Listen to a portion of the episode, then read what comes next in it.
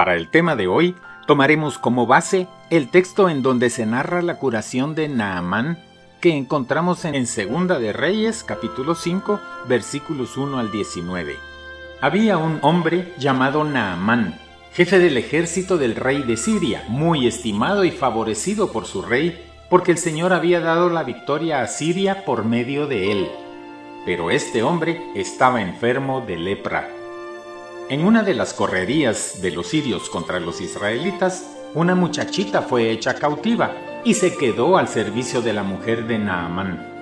Esta muchachita le dijo a su ama, Si mi amo fuera a ver al profeta que está en Samaria, quedaría curado de su lepra.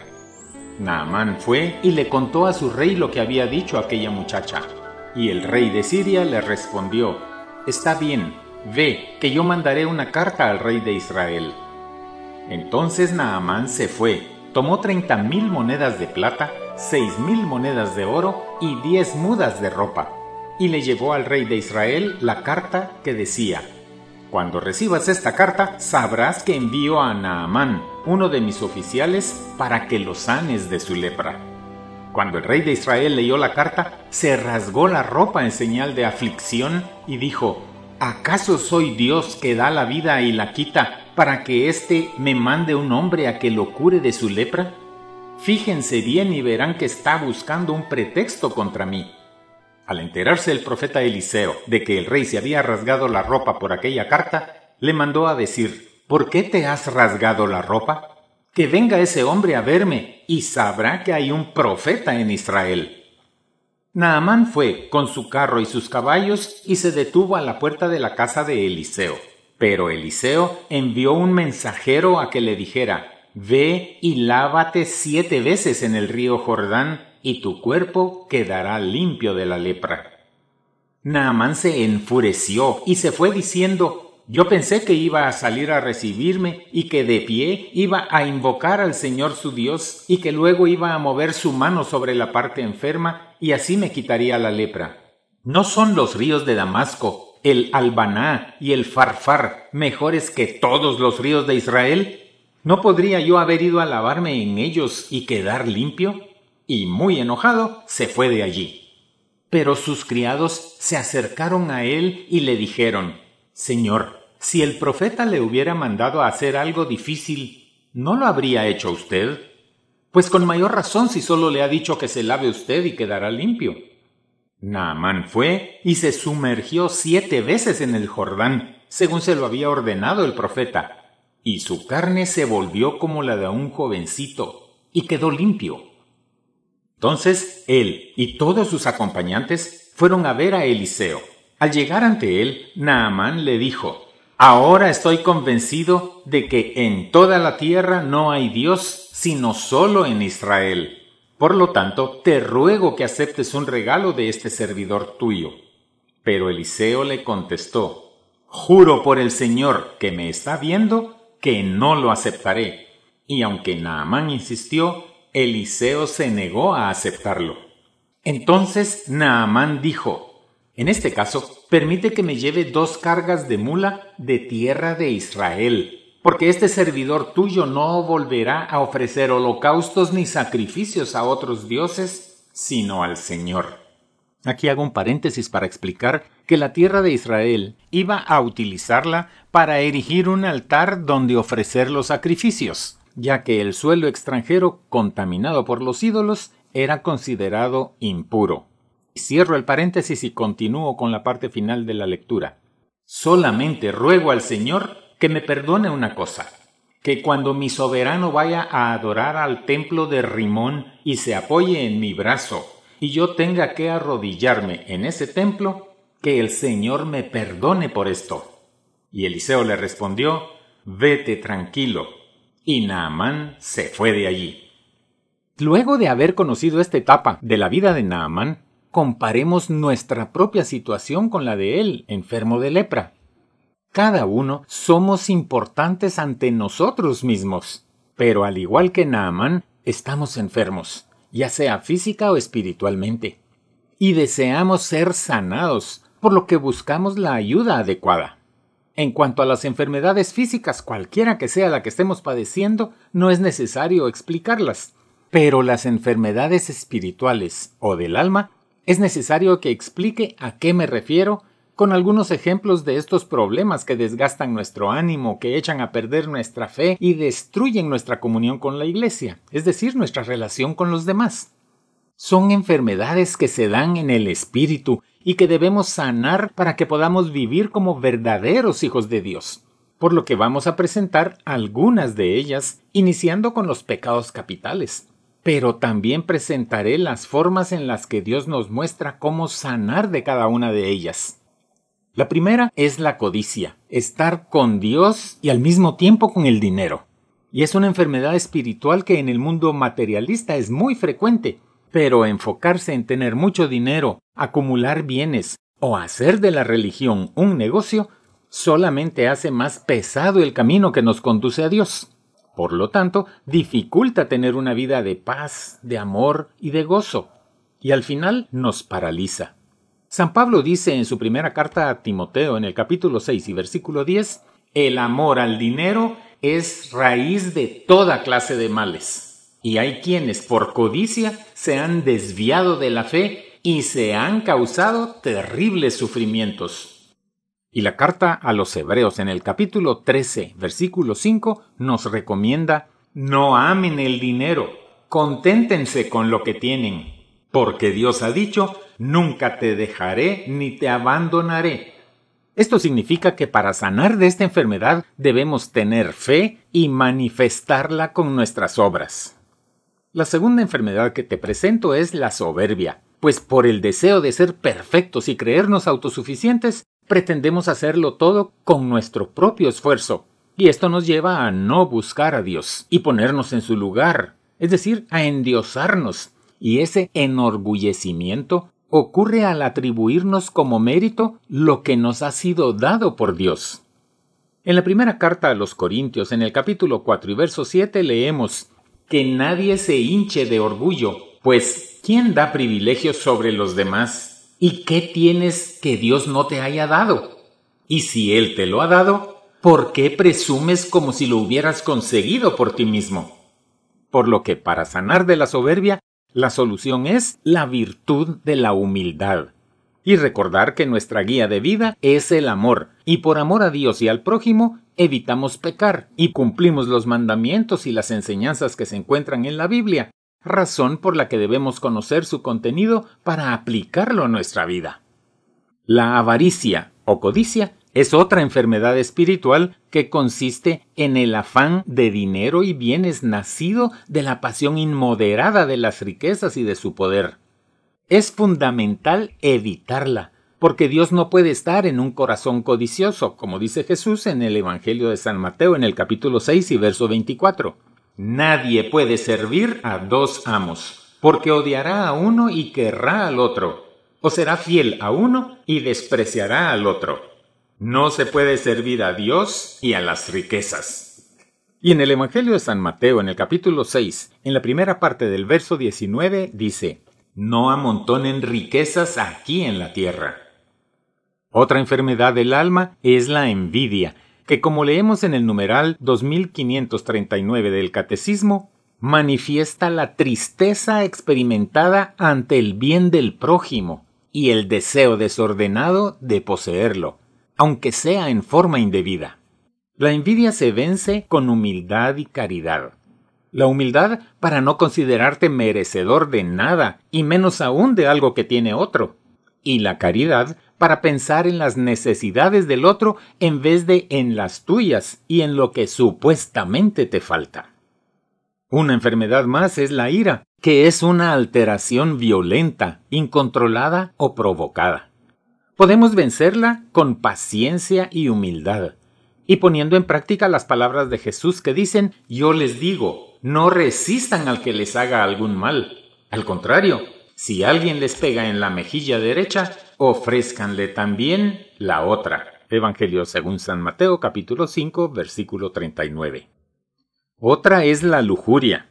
San Pablo nos hace ver que fuimos creados para el Señor y que debemos mantener puro nuestro cuerpo. En la primera carta a los Corintios, en el capítulo 6 y versículo 13, en su segunda parte, nos dice, El cuerpo no es para la fornicación, sino para el Señor, y el Señor para el cuerpo. Y en Proverbios capítulo 29, versículo 11 leemos, El necio desata su pasión, el sensato sabe controlarla. Por eso, para sanarnos de la lujuria, debemos acudir a las virtudes de la templanza y la castidad, que nos permitirán dominar las pasiones y amar a la otra persona en vez de usarla para nuestro gusto. La enfermedad de la gula se suele asociar a comer y beber mucho, pero no es el único caso, ya que puede ser también comer siempre algo exquisito o estar comiendo durante mucho tiempo. Por eso dice Proverbios en el capítulo 23 y versículo 2, aunque tengas mucha hambre, controla tu apetito. Y para sanar de esta enfermedad, el eclesiástico en el capítulo 37 y verso 29 dice, Tú huye de la gula con el ayuno, y no seas insaciable con los placeres, ni te abalances sobre la comida. Pereza el catecismo en el número 2094 dice que la enfermedad de la asedía o pereza espiritual llega a rechazar el gozo que viene de Dios. Y en Proverbios en el capítulo 19, verso 15 dice, La pereza hace dormir profundamente y el perezoso habrá de pasar hambre. Y debemos agregar aquí, por el tema que estamos tratando, que se trata de hambre espiritual, necesidad de Dios, a quien por pereza no se ha buscado. El perezoso, si no cambia de actitud, se verá atrapado por la más severa pobreza espiritual. La forma de sanarla nos la da a conocer Jesús en el Evangelio de San Marcos capítulo 13 versículo 36 cuando dice Manténganse ustedes despiertos, porque no saben cuándo va a llegar el Señor, no sea que venga de repente y los encuentre durmiendo. Y en Proverbios capítulo 6 versículo 6 encontramos la siguiente exhortación a los perezosos. Anda a ver a la hormiga, perezoso. Fíjate en lo que hace y aprende la lección. Debemos entonces ser diligentes en todo, es decir, poner mucho interés, esmero, rapidez y eficacia en la realización de nuestro trabajo o en el cumplimiento de nuestras obligaciones. El orgullo es la enfermedad que lleva a sentirse indispensable, pero nadie es indispensable, solo Dios. Nosotros únicamente somos siervos de Dios, cuya función puede ejercerla cualquier otra persona, por lo que para sanar nuestro orgullo debemos enfocarnos en ser humildes. El trabajo en exceso también es una enfermedad, pues esto significa que dedicamos todo nuestro tiempo al trabajo, cuando debemos también dedicar tiempo a Dios y detenernos a contemplar sus enseñanzas, meditar en lo que Cristo hizo. Si no dedicamos tiempo a la oración y a la lectura de la Biblia, ni siquiera sabremos qué quiere Dios de nosotros. Desconoceremos sus planes y haremos los nuestros.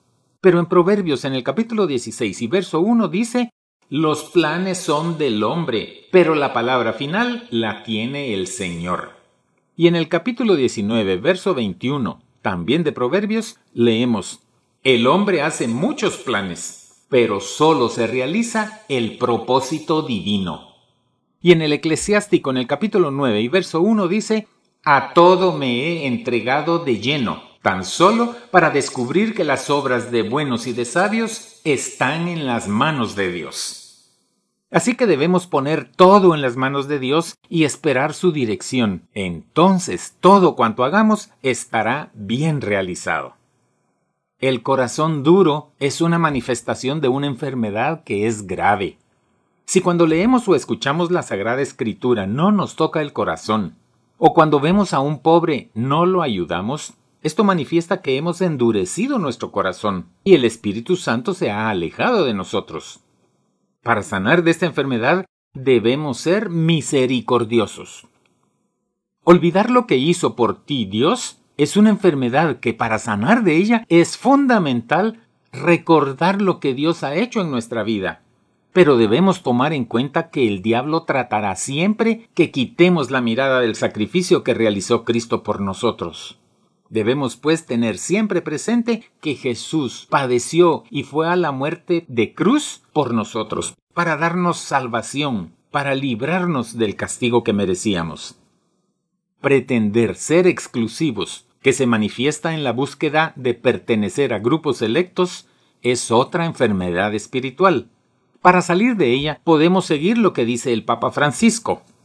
Hay que evitar los círculos cerrados donde la pertenencia al grupo se hace más fuerte que la pertenencia al cuerpo, es decir, a la iglesia, y en el que en algunas situaciones se le da más importancia que a Cristo mismo.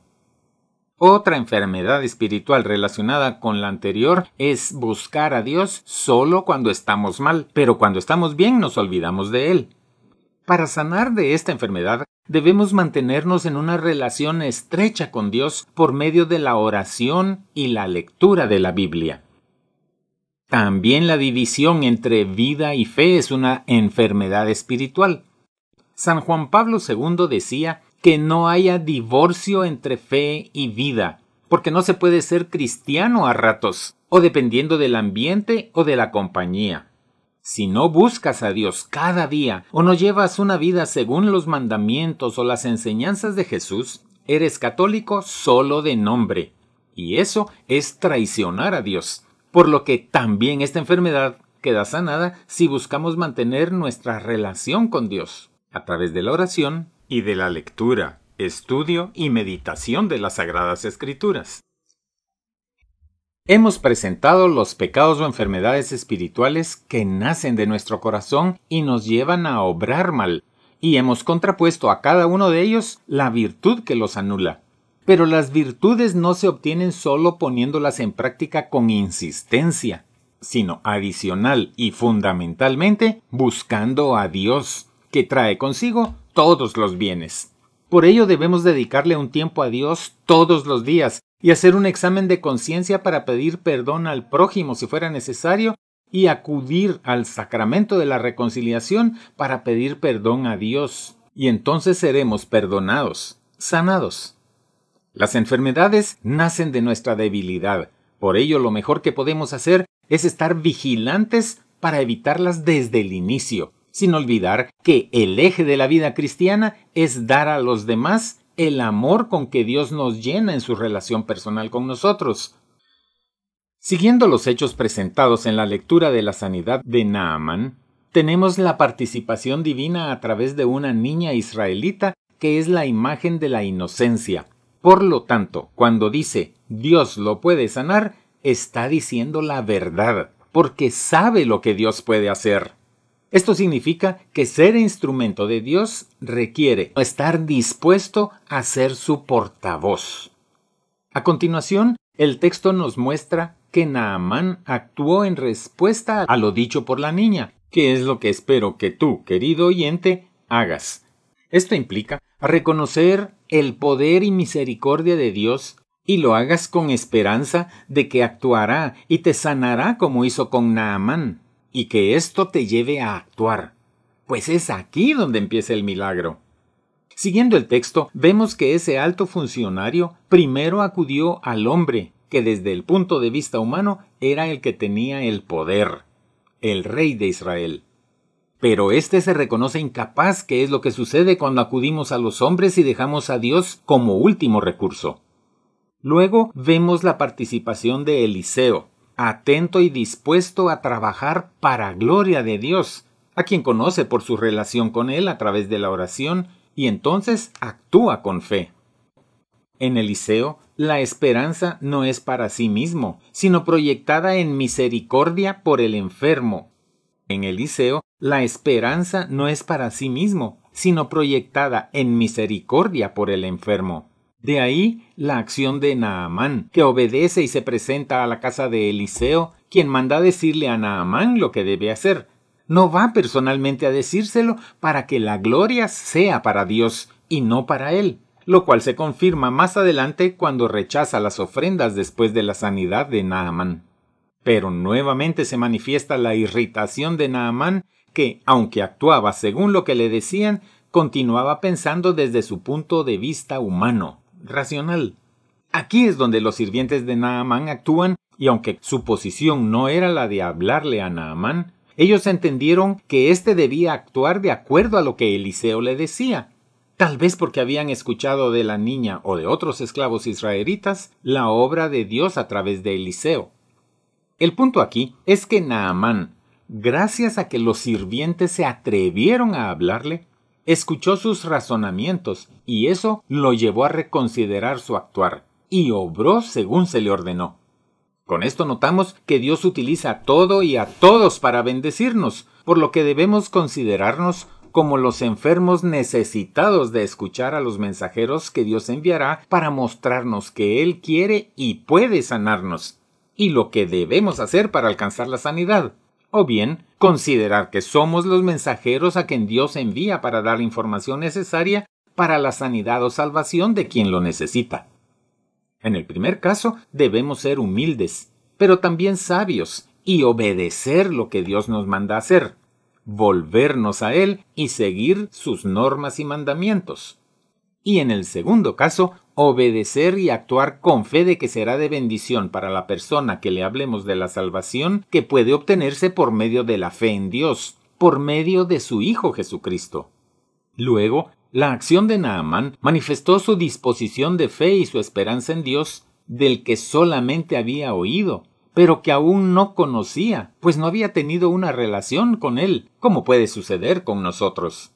Y es cuando Naamán rinde su orgullo y se abre al actuar de Dios, cuando Dios actuó e hizo el milagro. Entonces, reconociendo el poder de Dios, Naamán pudo haber dicho como Job en el capítulo 42 y verso 5, De oídas te conocía, mas ahora mis ojos te han visto y como consecuencia brota de su corazón agradecido el ofrecimiento de cambio de vida como un verdadero deseo de agradar al poderoso y buen Dios que lo sanó. Esta debe ser nuestra actitud cuando Dios nos sane de la enfermedad espiritual o física y podremos decir como David en el Salmo 18, Tu Señor eres mi fuerza, tú eres mi protector, el poder que me salva Tú, Señor, eres digno de alabanza. Cuando te llamo, me salvas de mis enemigos. La muerte me enredó en sus lazos, sentí miedo ante el torrente destructor. En mi angustia llamé al Señor, pedí ayuda a mi Dios, y Él me escuchó desde su templo. Mis gritos llegaron a sus oídos. Dios me tendió la mano desde lo alto, me salvó de enemigos poderosos, me salvó porque me amaba. El Señor me ha dado la recompensa que merecía mi limpia conducta, pues yo he seguido el camino del Señor. Me he conducido ante Él sin tacha alguna. Me he alejado de la maldad. Que así sea para gloria de su nombre y bendición nuestra.